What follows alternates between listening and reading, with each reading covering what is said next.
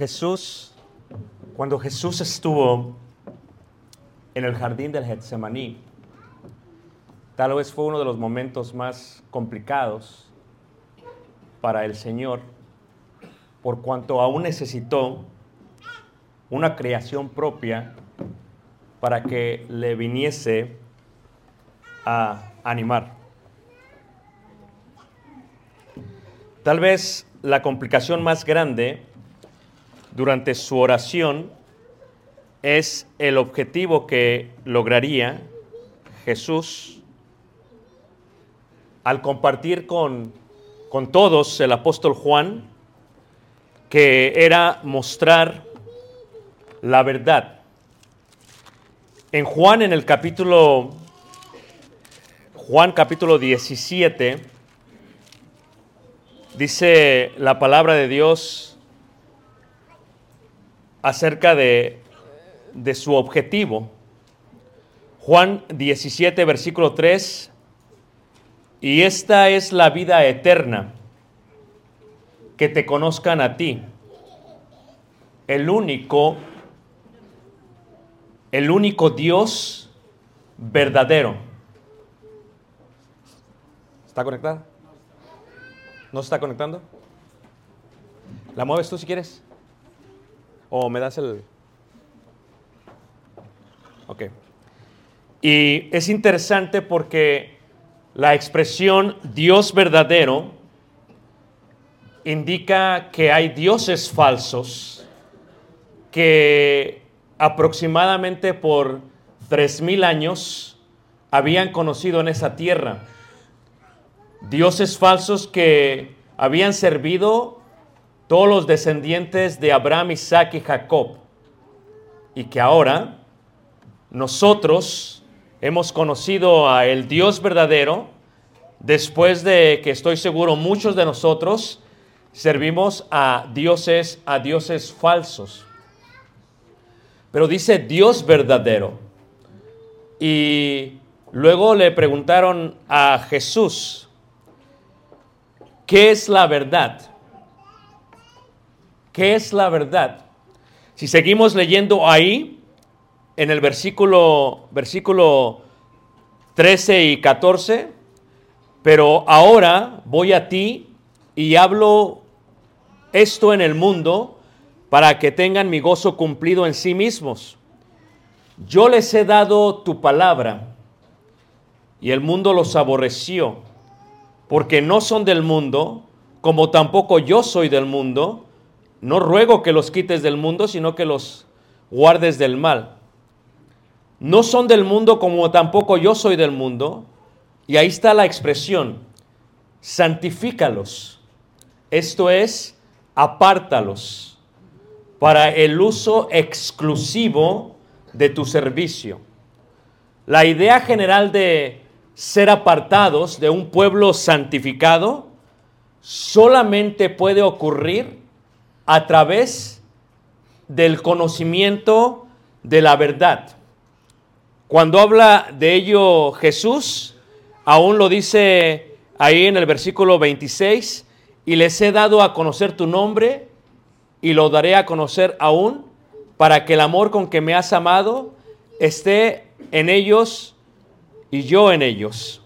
Y esta parte de santifícalos en tu verdad, tu palabra es verdad, tiene que ver con el conocimiento, la ciencia. Es más, si tú ves a Jesús cuando lo van siguiendo como cinco mil o seis mil, según dice el Evangelio también, dice que cuando lo fueron siguiendo, vieron que muchos regresaron, porque el conocimiento, una vez que se entiende, requiere de nosotros una responsabilidad. Uno no puede recibir el conocimiento e ignorarlo. Lo ignora por decisión personal, pero esa decisión trae una consecuencia de igual manera. Y el conocimiento cambia radicalmente todo. No es que dejemos de ser quienes somos, solamente que tenemos conocimiento en cuanto a ello. Cuando la palabra de Dios, la cual es la verdad, en la cual podemos ser santificados, viene a nosotros y nuestra mente y nuestro corazón empieza a digerirla y empieza a discernirla y empieza de alguna otra manera a, a, a aceptarla, uno tiene que contestar a ello mismo. Esa es la idea general de el conocimiento de la verdad. No puedes tú santificarte sino solo en la verdad. Pero no puedes santificarte a menos que practiques la verdad. La idea tiene que ver con que, como dijo eh, eh, Jesús en Apocalipsis 1.3, ¿verdad? Bienaventurado el que oye, pero también el que guarda.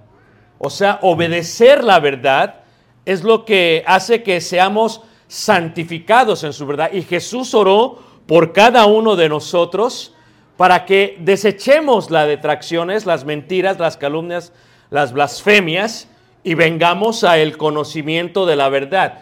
Y una vez puestos delante de la verdad, podamos responder a ella, a ella misma.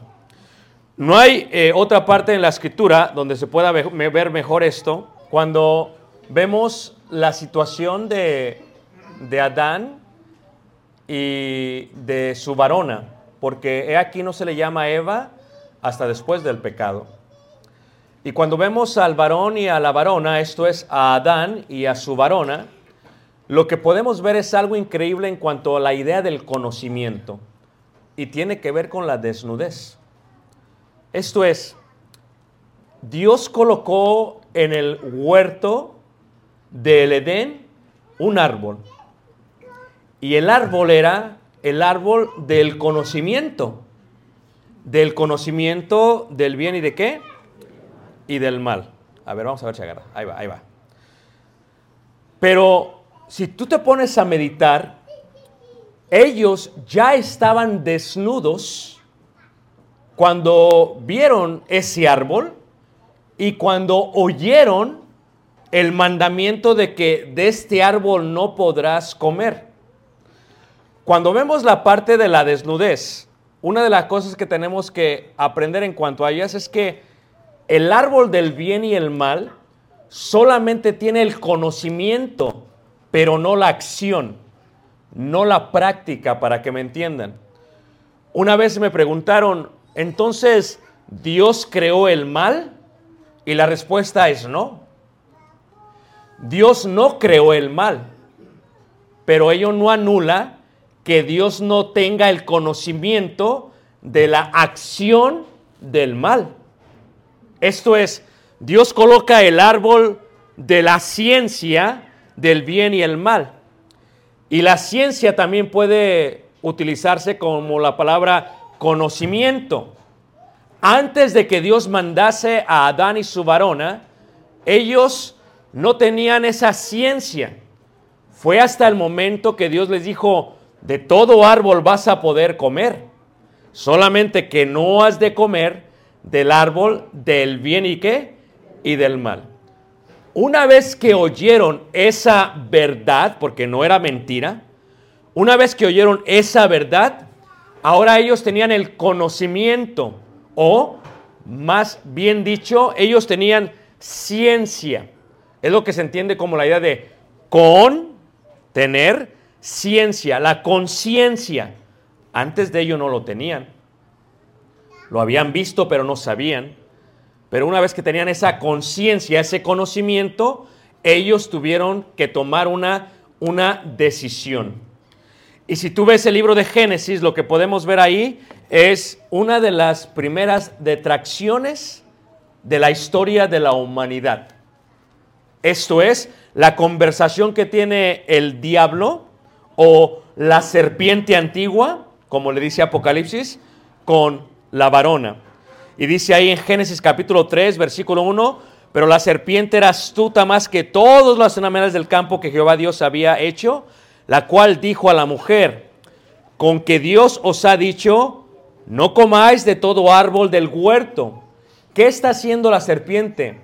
Le está preguntando a la mujer. Y por ende, la pregunta tiene ya una respuesta. Ella respondió a la serpiente, del fruto de los árboles del huerto podemos, podemos comer. Fíjate cómo empieza la, la detracción. Es con que les ha dicho que no pueden comer del árbol. La pregunta es de cuál. La pregunta es de cuál. O sea, ¿querría la serpiente saber si ya tenían el conocimiento? ¿Habría esperado el querubín eterno ahí hasta que recibiesen el conocimiento? Y después había hecho esta detracción y ella contesta correctamente. Pero del fruto del árbol que está en medio del huerto, dijo Dios, no comeréis de él, ni le tocaréis para que no muráis. La respuesta es clara, hermanos. Es, ¿estaban ellos desnudos cuando tienen esta conversación con la serpiente? Sí. Pero ¿qué les parecería si les dijese que ellos no sabían que estaban desnudos? ¿Cómo puede ser esto posible? O sea, ellos no supieron que estaban desnudos hasta que comieron del fruto del conocimiento o de la ciencia del bien y del mal. Nosotros mucho tiempo vivimos en el mundo y pensábamos que lo que hacíamos estaba bien. Como dice el apóstol Pablo en Gálatas en el capítulo 4, habla acerca de quiénes éramos nosotros. Y dice 4.8, ciertamente en otro tiempo no conociendo a Dios, o sea, al único y verdadero Dios. Yo no conocía a Dios, tú no conocías a Dios, conocíamos una verdad adúltera. Habíamos visto, en el caso mío, a, un crucifijo con la imaginación de un mestizo colgado en él. Habíamos visto a, a una mujer, a María, como una indígena mexicana, muy ajena a, a, la María, descendiente de la tribu de Judá, muy ajena a las mujeres israelitas.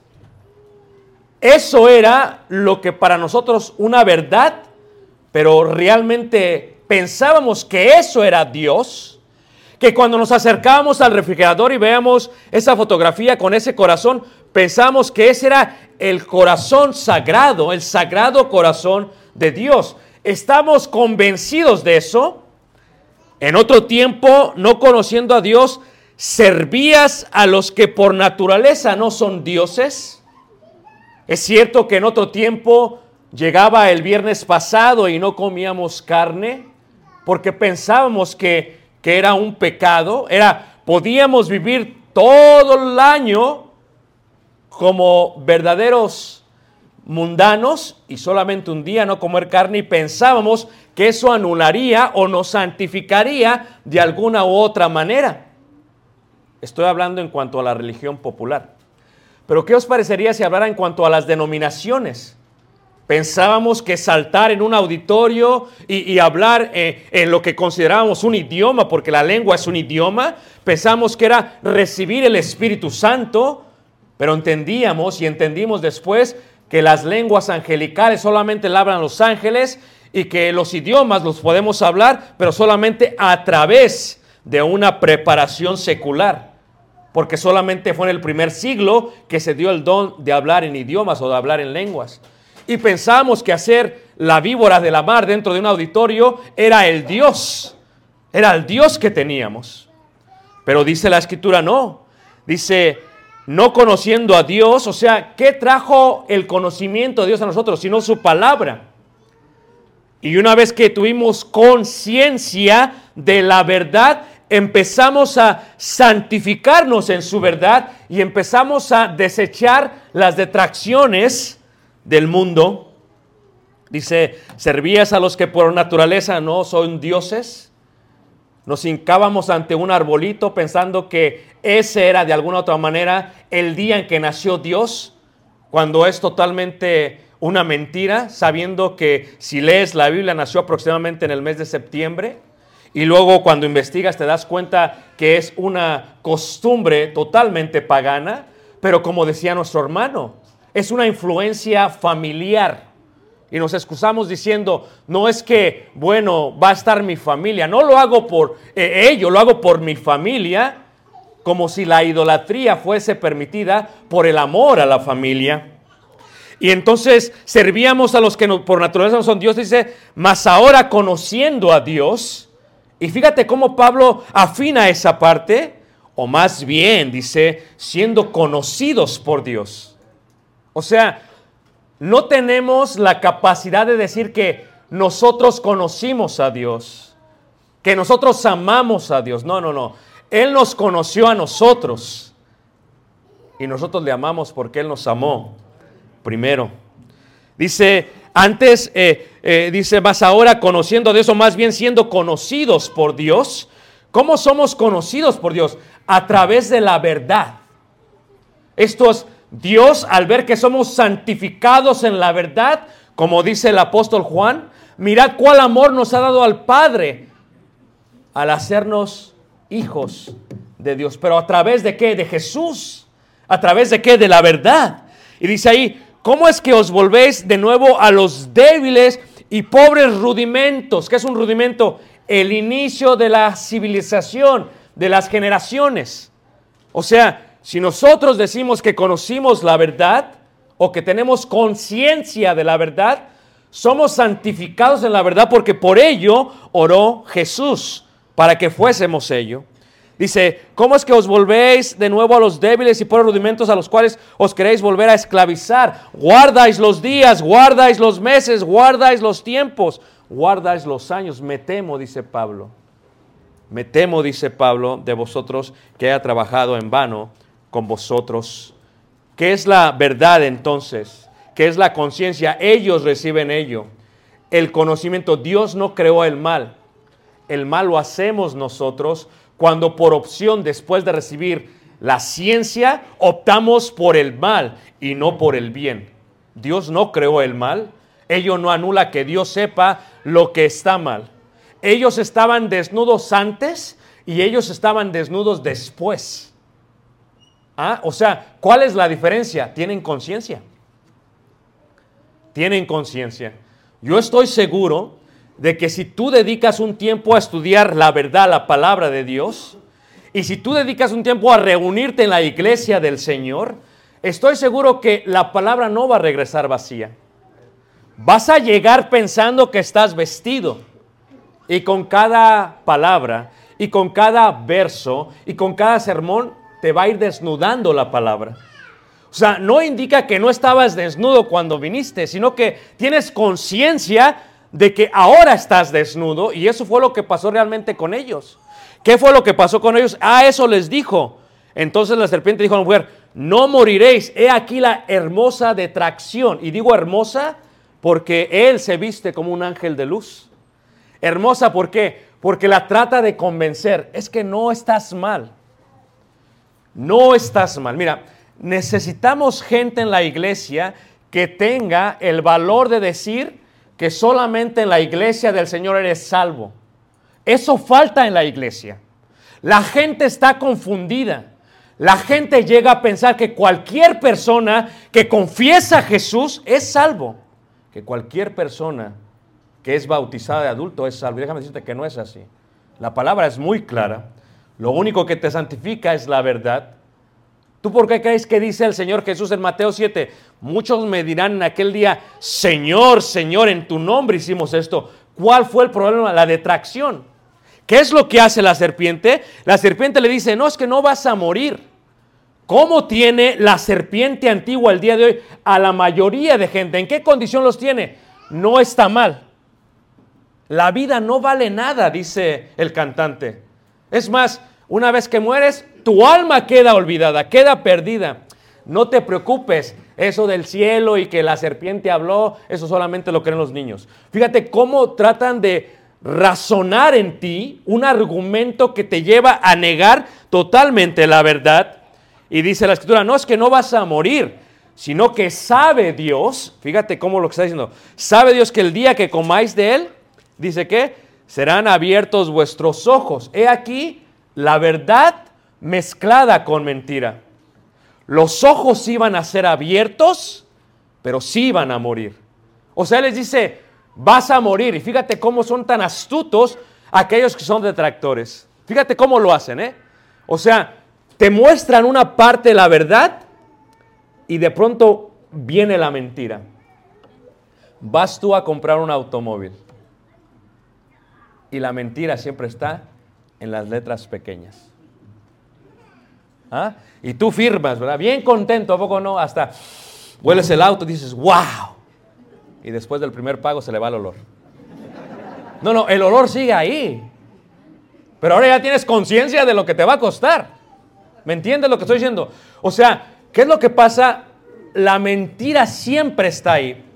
Es mejor recibir una abofetada con la verdad que un beso con mentira. Y el día de hoy la gente prefiere besos de mentira que abofetadas de verdad. Porque el que te ama te hará llorar. Esto indica que, que, la verdad te va a santificar. Fíjate, se la mete ahí, dice, no es que no vas a morir, pero esto, y es bien astuta, por eso es astuta. Así pasa a veces con nuestras esposas, ¿a poco no? A veces te dicen, mira que va a pasar esto y estos son los beneficios y esto y esto y esto y yo estoy, ¡boom! De pronto la meten. Y ni te diste cuenta porque estás pensando en los beneficios. Fíjate la astucia de la gente. Dice ahí la escritura, dice, no, o sea, serán abiertos vuestros ojos, claro, y seréis como Dios sabiendo el bien y el mal, pero lo que tienes que hacer es comer. Cualquier persona que viene a un servicio que escuche la palabra de Dios ha comido y sabe el bien y el mal. Entiende el bien y el mal. Fíjate cómo lo dice Jesús en el Evangelio de Juan capítulo 3. Juan capítulo 3, en el versículo, versículo 18. El que en él cree no es condenado, pero el que no cree ya ha sido condenado porque no ha creído en el nombre del unigénito Hijo de Dios. 19. Y esta es la condenación, que la luz vino al mundo y los hombres amaron más las tinieblas que la luz, porque sus obras eran malas.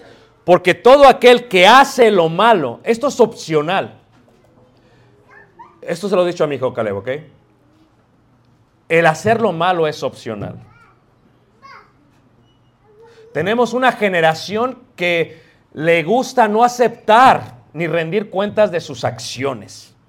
¿Ah? No, es que no, le echan la culpa a alguien más siempre. Y dice ahí la escritura, dice, porque todo aquel que hace lo malo, ¿cómo saber si es malo o no? A menos que se tenga ciencia del bien y el mal. O sea, si no tienes la conciencia, si no tienes la verdad, ¿cómo sabes si está bien o mal? He aquí nosotros vivimos en un mundo, pensábamos que hacíamos bien. ¿Cuántos éramos borrachos y pensábamos que estaba bien? ¿Cuántos éramos adúlteros y pensábamos que estaba bien? ¿Cuántos éramos fornicarios y pensábamos que estaba bien? ¿Cuántos éramos ladrones y bien? ¿Qué fue lo que hizo que cambiáramos? Cuando nos sentamos por primera vez en un auditorio y oímos la palabra de Dios, seguíamos robando, la diferencia es que tuvimos conciencia. ¿Sabes qué? Esto está mal. Esto no es correcto. ¿Y cuál fue nuestra reacción? Nos empezamos a menear en la banca, nos empezamos a mover, nos empezó a incomodar.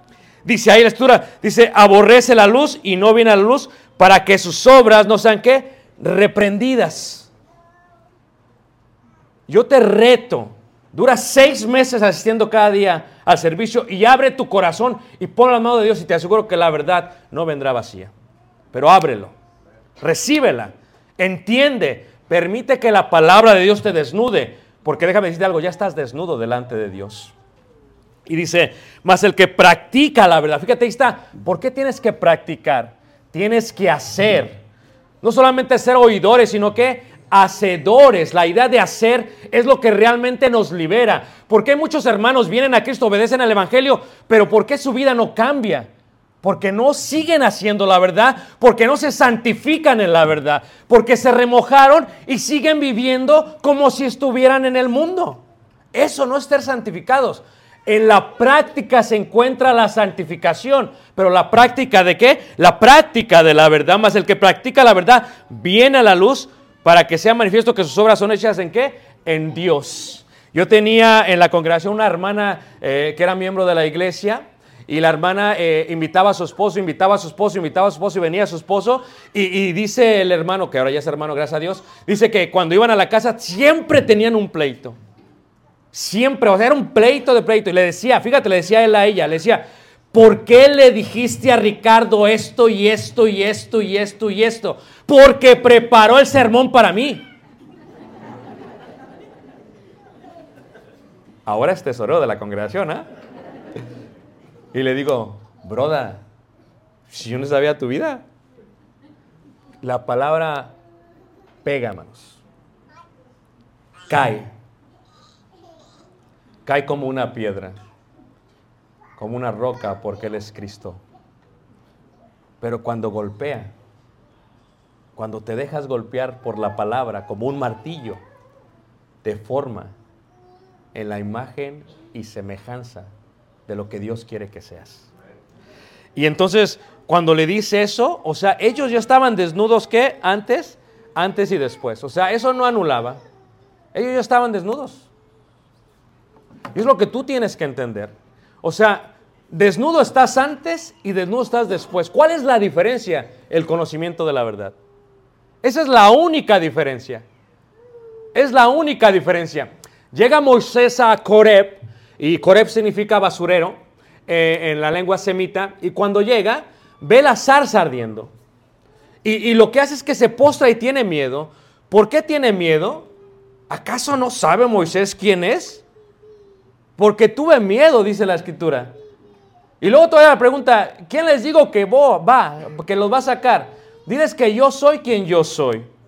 Veles y diles que yo soy quien yo soy. Hermanos, la verdad te hace libre. Pero si Moisés se hubiese quedado ahí y si no hubiera ido, hubiese sido un incrédulo. Si no va y saca al pueblo, el pueblo no es qué? El pueblo no es santificado. Eso es lo que hubiera pasado. O sea, la realidad es que la decisión está en la persona después de recibir el conocimiento. Dices, ¿por qué el hermano o la hermana no crecen? No crecen porque no practican. No crecen porque no practican. O sea, ¿Por qué siguen siendo esclavos de los días, de los meses, de los años, de los dioses, de los dioses paganos?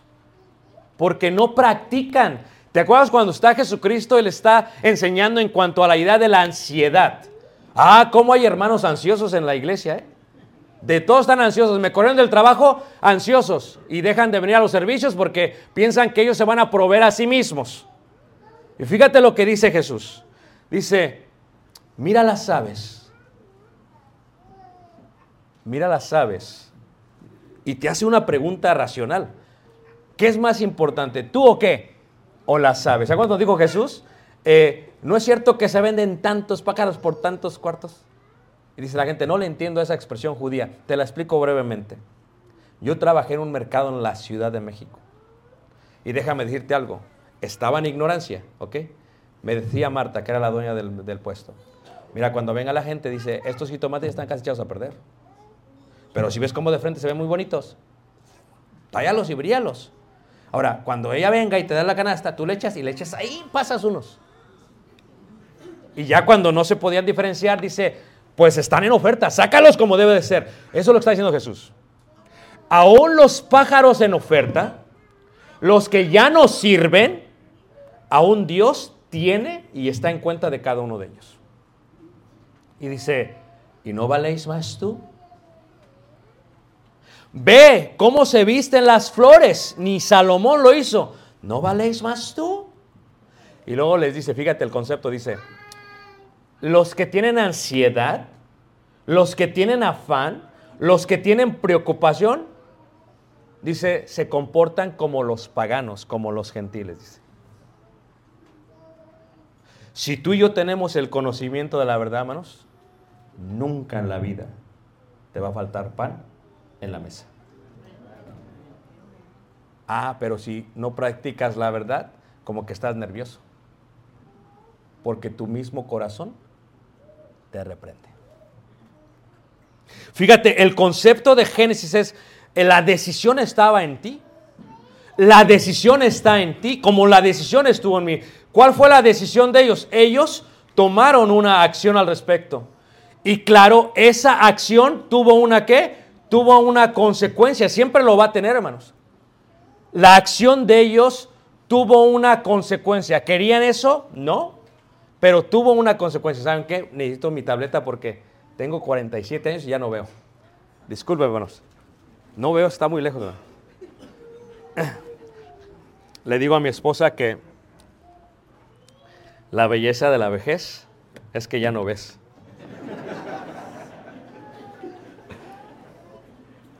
¿Sabes tú que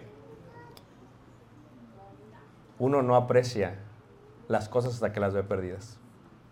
¿Sabes qué pienso? Debía haber leído más. Pero ya se fue. Lo bueno por los lentes, ¿eh? Su conciencia mostró su error. Seguían desnudos. Pero su conciencia mostró su error.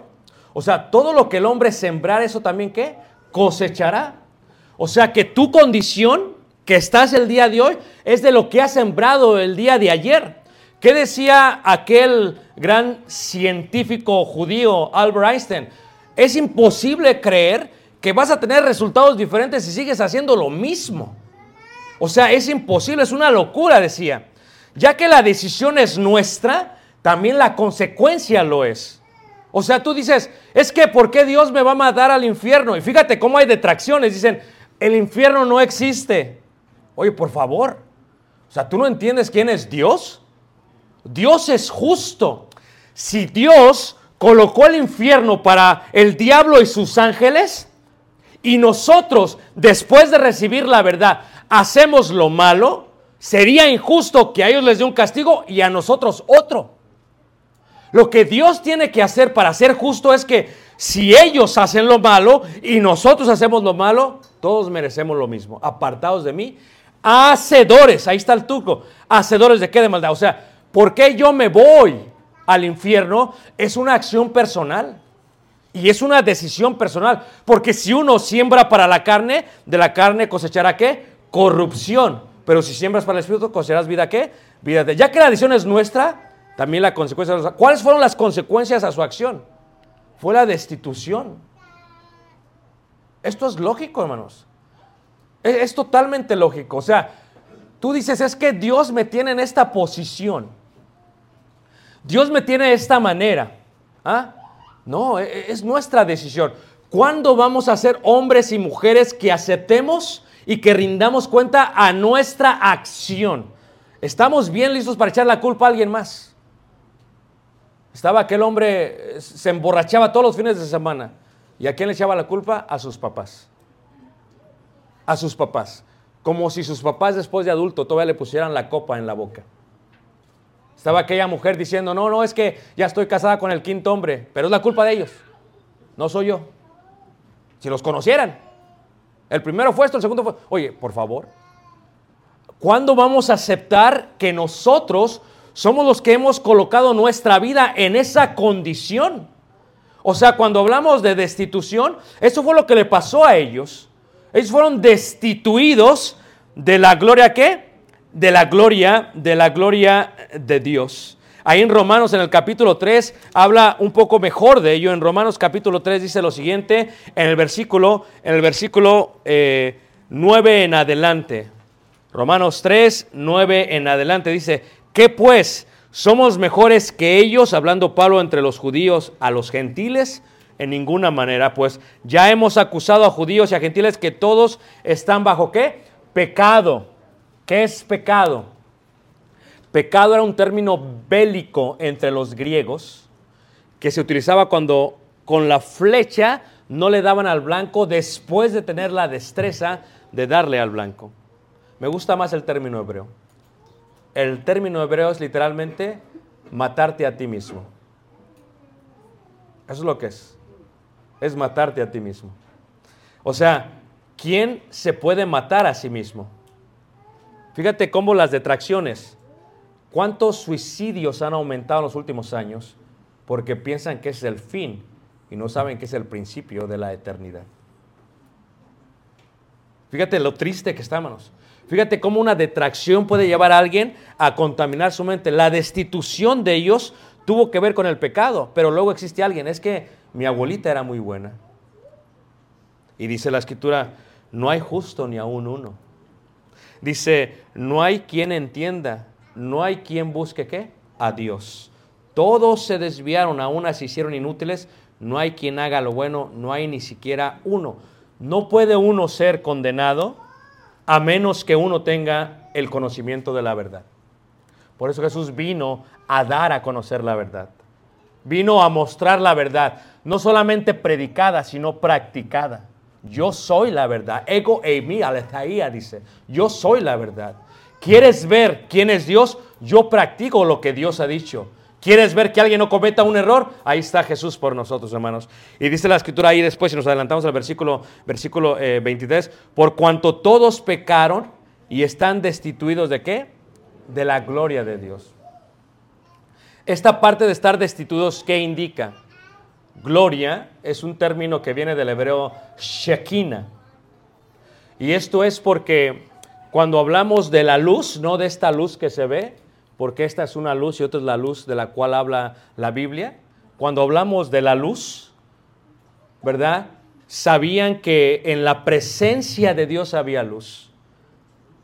¿Y cómo se estaba en la presencia? En la comunión de Dios. Nadie sabe lo que tiene hasta que lo ve qué? Lo ve perdido. Y ellos tenían la presencia de Dios. Ellos estaban en la luz, en la lumbrera principal. Tenían una comunión con Dios de tal manera que Dios hablaba con ellos. ¿Y qué es lo que pasa? Lo primero que se pierde es eso. Por eso cuando entraba el sumo sacerdote al lugar santísimo, ¿qué había dentro? Shekinah, había luz. Por eso cuando viene Moisés del monte Sinaí, ¿cómo estaba su rostro brillando? Porque estaba en comunión con Dios. Cuando tú practicas la verdad, tú estás en comunión con Dios como estuvo aquel hombre que se llamó Enoch y caminó con Dios. Porque la palabra caminar significa estar de acuerdo en un mismo sentir y caminamos juntos. Por lo tanto, dice la escritura, si alguno dice que conoce a Dios y no guarda sus mandamientos, el tal es un mentiroso. Si alguno dice que tiene comunión con Dios y no practica la verdad, dice, el tal está en tinieblas. O sea, ¿cuál es el contexto que te está dando aquí? La comunión de Dios perdieron. ¿Y por qué la perdieron? Por su acción. Por su Dios no creó el mal. Ellos crearon su propio mal al conocer en la ciencia del bien y del mal. ¿Qué perdieron? El huerto del Edén. O sea, quiero que pienses, hermanas. Levanta la mano que ya tengo más de dos hijos. Ok. Más de cinco hijos. A ver, las valientes. No voy a decir las que se perdieron por un momento en su vida, pero imagínate tú tener hijos y que no duela. ¿Cuántos hijos no tendrían las mujeres? ¿A poco no? Está la mujer gritando eh, en el hospital, ya inyectenme, inyectenme por favor. Y el hombre está, anda mi amor, tú puedes, tú puedes, ¿verdad? Le duele a la mujer, no al hombre. Imagínate, hermano, ¿listo? Imagínate nunca sentir estrés. Porque la palabra hebrea para eso del trabajar y el sudor y todo lo demás tiene que ver con el estrés. Imagínate nunca cansarte. ¿Puedes entender este concepto de no cansancio? Eso fue lo que ellos perdieron. Ellos perdieron comunión, la luz. Ellos perdieron ese huerto del Edén. Ellos perdieron el acceso al árbol de la vida. Perdieron literalmente todo. Pasaron de la eternidad a la condenación. De la ausencia del deseo al deseo. Imagínate tú, y hablo con adultos, que tu hombre nunca te vea con ojos que te asuste. Pero tu deseo será sobre él. Por eso te ve así. Imagínate que no hubiera pasado eso. Pasaron de la ausencia del dolor al propio dolor, hermanos. ¿Sabes qué trae la práctica de la mentira? Habla con un alcohólico y le duele. Habla con una ramera y le duele más en el alma que en el cuerpo. Habla con aquellos que decimos tienen conciencia y no importa cuánto dinero tienen, les empieza a doler. Porque saben que algo está mal. Y esa ausencia del dolor es la vida que Dios está prometiendo el día de hoy. Cuando pensamos en esto, lo que estamos diciendo es, ¿qué pasa? ¿Cómo está la condición del mundo? ¿Se acuerdan de los cainitas? Los cainitas, dice la escritura que, que, dice ahí en Génesis capítulo 4 que se le colocó eh, eh, una señal, dice la escritura.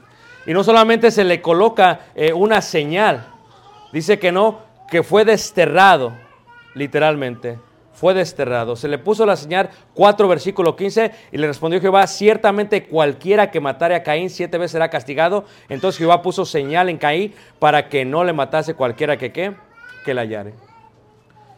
¿Cuál es la condición del hombre? La condición del hombre, hermanos, cuando no tiene el conocimiento de la verdad, ni siquiera sabe su condición. Por eso cuando se paró Pablo eh, en el Areópago, en Atenas, entre los mercados más principales de allá, dijo, es que Dios ha pasado por alto. Ha pasado por alto. ¿Por qué? La ignorancia. Ahora manda a todos, dice. O sea, imagínate tú nunca llegar a saber. ¿Sabes qué me dicen algunos hermanos? Hermano, honestamente, mejor no me hubiera gustado saber. Así me han dicho. ¿Sabes que mejor no saber? Porque una vez sabiendo está peligroso. Pero la pregunta es, ¿acaso no estaba peligroso antes de saber? Estaba peligroso antes y estaba peligroso después, porque la condición del hombre sigue siendo la misma antes o sigue siendo la misma después. ¿Cuándo es cuando se da cuenta, hermanos? Cuando conoce la verdad. Ese es el secreto de la Biblia, la verdad. La verdad te va a hacer libre cuando la conozcas, pero te hace libre cuando la practiques. Hay gente que se reúne y que se congrega y, dice, no, ya que hasta que se me quite todo lo malo, entonces voy a recibir al Señor. No, no pasa eso. No pasa eso. ¿Cómo estábamos nosotros? ¿Cuál era nuestra condición? Antes de Dios, sin esperanza, sin Dios, ajenos a los pactos y a las promesas. No teníamos nada, hermanos. Nuestra vida era una casa de cartas de baraja, como dicen ahí de papel. Pensábamos que teníamos algo. Pensábamos que ese era nuestro Dios. Con mucha fe nos poníamos una cruz en la frente y no la entendíamos. Y teníamos fe.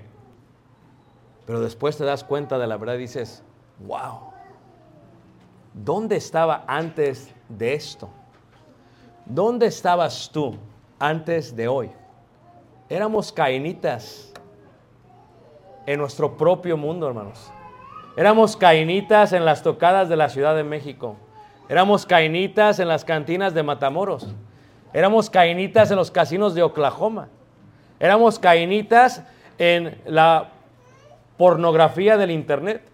Éramos gente que no discerníamos, que pensamos que estaba bien, pero realmente estaba qué? Mal. Y, y pasa lo que dijo el profeta, el día de hoy, hermanos, a lo inmundo le llaman santo y a lo santo le llaman inmundo. Por eso es la necesidad de dar a conocer su verdad, para que la gente vea la diferencia entre uno y otro. Pero ¿dónde estábamos antes? ¿Cuál era nuestra condición? ¿Y cuál es tu condición? Yo, hermanos, estaba perdido, pero no lo sabía. Yo estaba muy sucio y penetrado del pecado, pero no lo entendía. Yo pensaba que con algunos rituales religiosos, una vez al año, era suficiente para estar bien con Dios, pero no lo comprendía. Si dónde estarías tú si no te hubieran compartido la verdad? ¿Dónde estarías tú? ¿Cuántos de nosotros ya no viviésemos si no hubiéramos venido a la verdad? ¿Cuántos de nosotros ya no estaríamos casados con nuestra esposa si no hubiéramos conocido la verdad? ¿Y cuántos de nosotros le hubiéramos regalado a nuestros hijos al diablo si no hubiéramos conocido la verdad? Pero el secreto no está en conocer. El secreto está en qué? En practicar. En Efesios, en el capítulo 2, cuando el apóstol Pablo habla de la condición del hombre, muestra las siete maldiciones en las que estábamos. Y ahí en Efesios capítulo 2, dice en el versículo 11, nos invita a nosotros. ¿Tú te acuerdas? Hablo a, la generación de antes, ¿ok? Cuando metías ese, ese cartucho VHS en una videocasetera para verla. ¿Se acuerdan ustedes? Levanten la mano, ¿quién se acuerda? Ahí están los viejos, ahí estamos.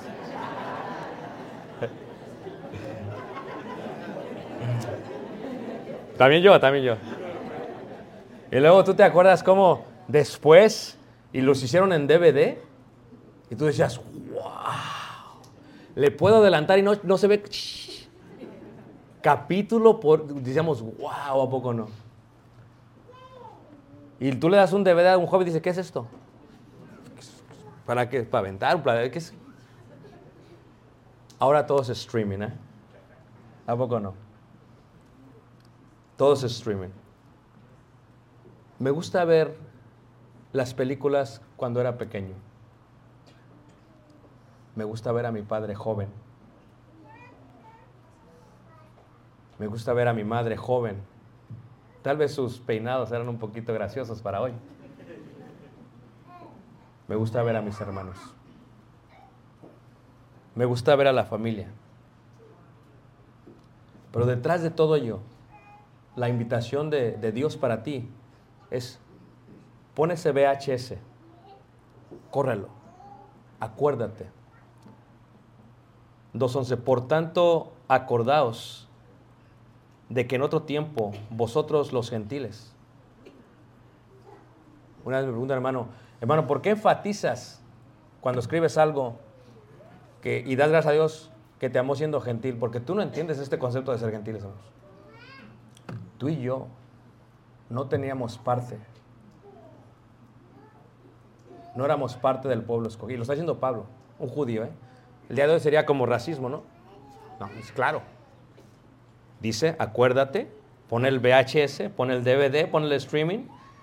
En otro tiempo, dice, los gentiles en cuanto a la carne, eras llamado sin circuncisión por la llamada circuncisión hecha con mano en la carne. En aquel tiempo estabais sin Cristo. Comíamos alimentos contaminados. Porque cuando orábamos, sin el intermediario, ¿cómo pueden ser santificados? Nos levantamos, íbamos sin rumbo a trabajar. Teníamos una vida sin sentido y sin objetivo. Y sobre todo no teníamos un Mesías, un Rey y un Cristo y un Señor. Tienes que acordarte, dice Pablo, acuérdate.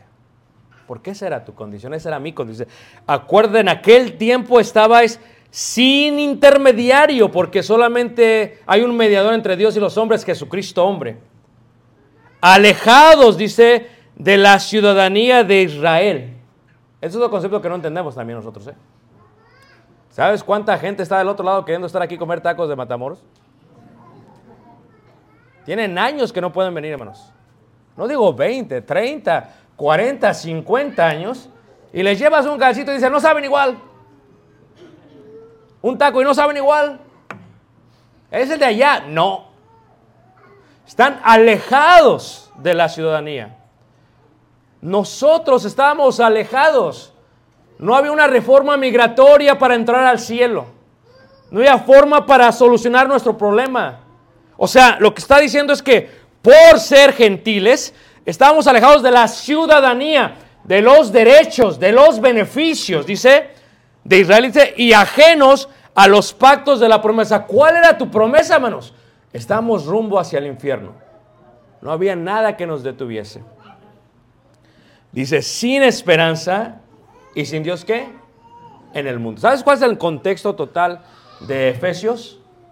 La adopción.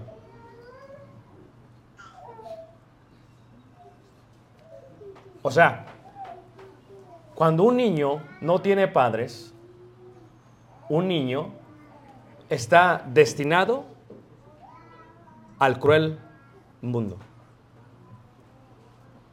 Porque no tiene padres. El niño no puede decidir que lo adopten.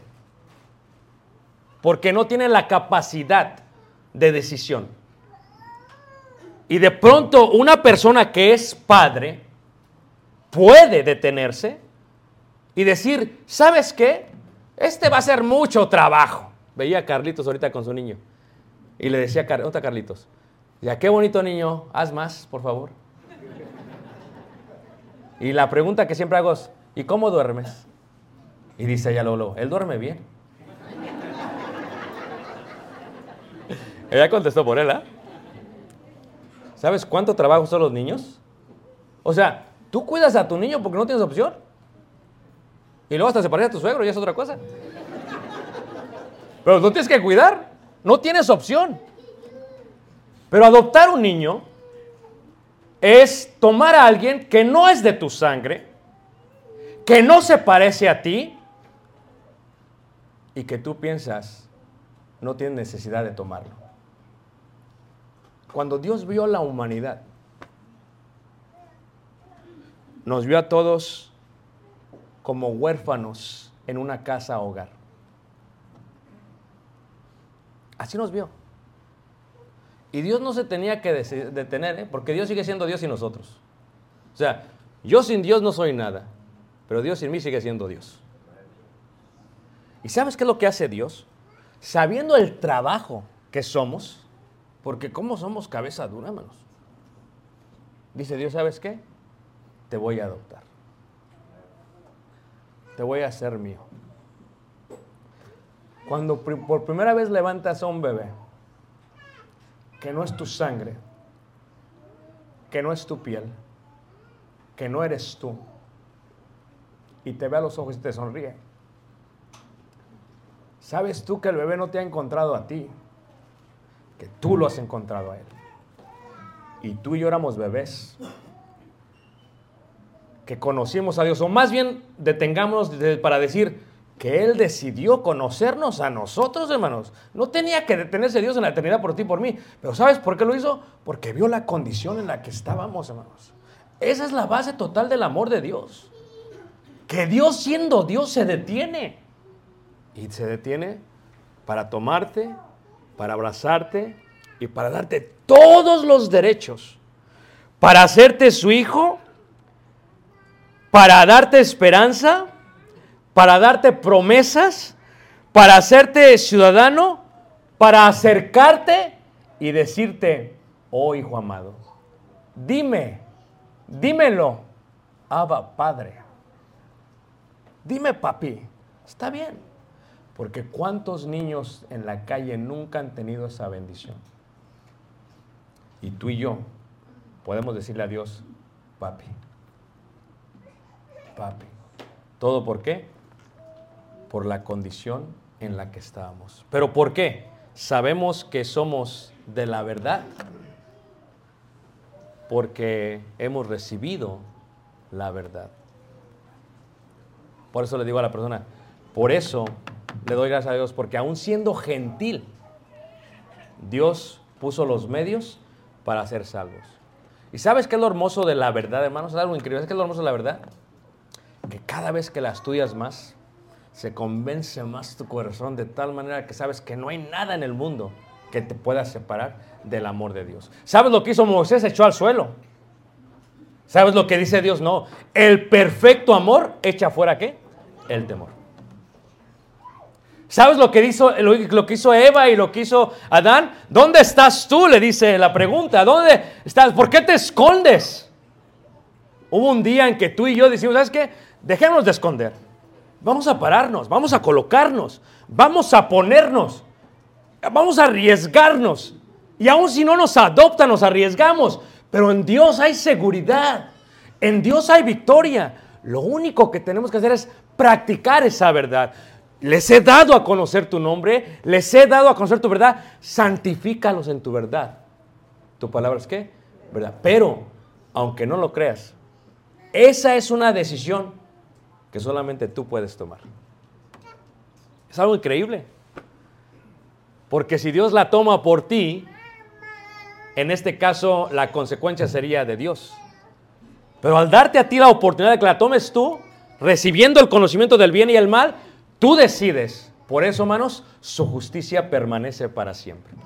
Y por eso en aquel día, todos vamos a alabar a Dios. Todos. El hermano en Mexicali que hizo este himno, siempre me conoce, es uno de los himnos favoritos que tengo porque, qué bárbaro. Dice que estaba hundido en las drogas, hermanos. Y que cuando Dios lo sacó, lo escribió. Dice, triste, cansado, anduve sin ti, mi vida perdida vi. No imaginaba que fuera a pasar. Y así fue como llegaste, mi alma salvaste, como a un hijo me adoptaste. Si tú no sabes lo que es el amor, es porque no conoces la verdad. Porque yo estoy hincado, desnudo ante Dios y reconozco que sin Él estaría perdido en el mundo. Estás con nosotros este día. ¿Dónde estás tú? He aquí, Jesucristo es la verdad. Él es el camino, es la vida. Hoy puede ser salvo de toda maldad. Vamos a ponernos de pie, vamos a cantar un himno de invitación.